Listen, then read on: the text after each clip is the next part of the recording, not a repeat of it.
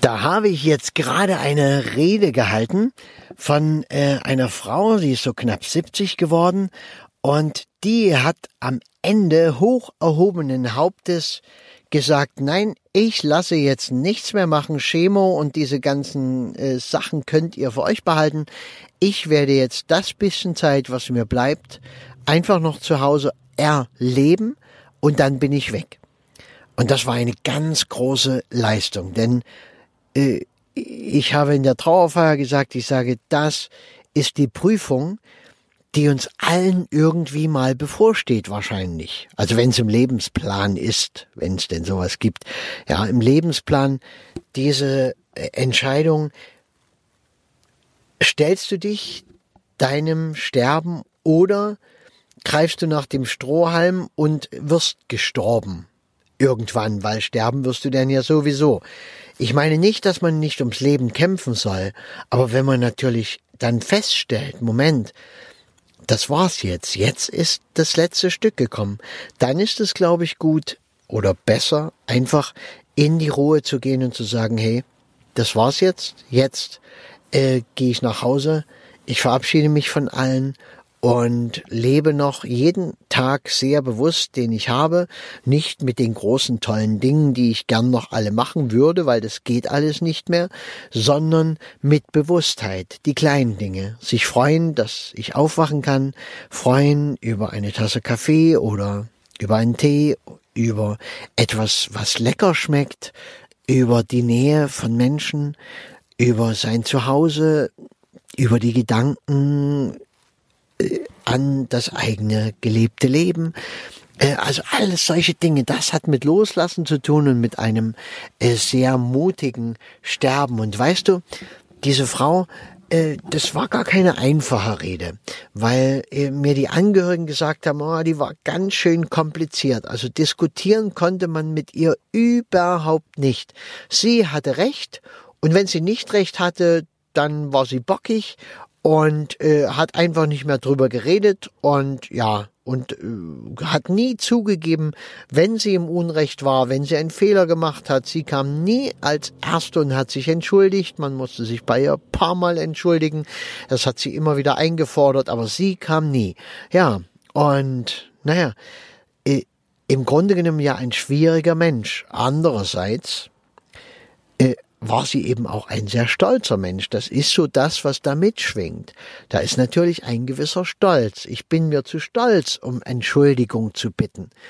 Ich bin zu oder ich fühle mich im Stolz verletzt, wenn ich nicht recht habe. Das ist eine Interpretation, weil du bist natürlich nicht weniger wert, wenn du dich immer mal irrst und wenn du Fehler machst. Aber wenn du natürlich den Glauben hast, dass du nur wertvoll bist, wenn du perfekt bist, wenn du toll aussiehst, wenn du alles richtig machst, ja, und äh, so weiter und so fort, äh, dann ist es dein Maßstab. Und äh, dann darf da auch keiner rütteln. Ja, wenn du, das ist eigentlich ein, ein ganz schlechtes Selbstbewusstsein quasi, was dahinter steht.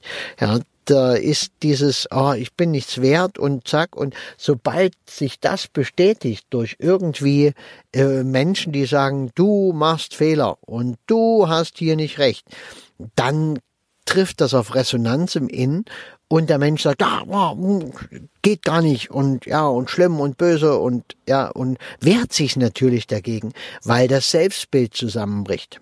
Menschen, die das nicht stört, die haben es natürlich gut, ja, die, äh, denen du alles sagen kannst und die wissen, wer sie sind, ja, denen kannst du alles Mögliche an den Kopf knallen und bei manchen werden sie vielleicht schlucken, wenn es doch auf Resonanz trifft, aber bei den meisten Dingen, das sind die durch, da wissen die, nee, stimmt nicht, das ist deine Ansicht, die du hast für äh, mein Leben, aber mehr eigentlich nicht, es ist deine Sache. Und das ist natürlich ein schönes in der Welt sein, wenn wir das so können. Sie konnte es, wie gesagt, so nicht, aber das heißt nicht, dass das Leben schlecht war oder schlechter oder dass sie ein schlechterer Mensch war. Sie hatte diese Problematik und äh, das kann ich in der Trauerrede natürlich auch gut erklären, auch den Menschen, die darunter gelitten haben.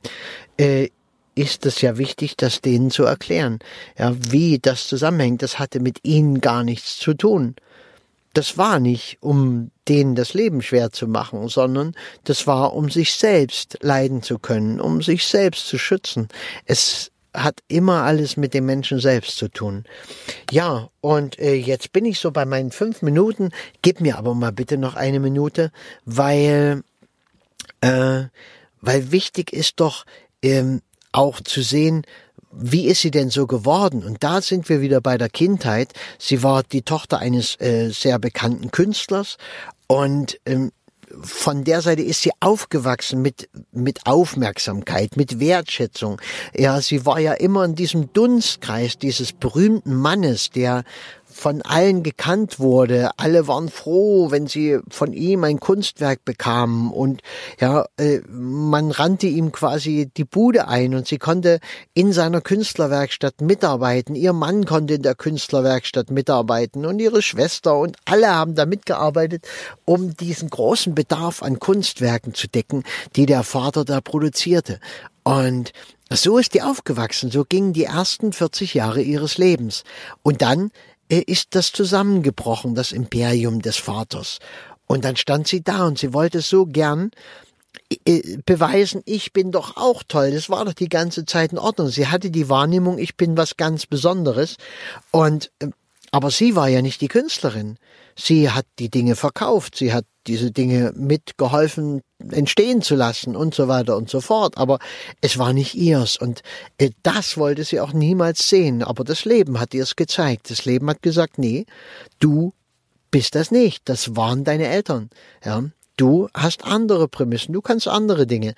Und ja, das war schon eine schwierige Erfahrungswelt, denke ich mal.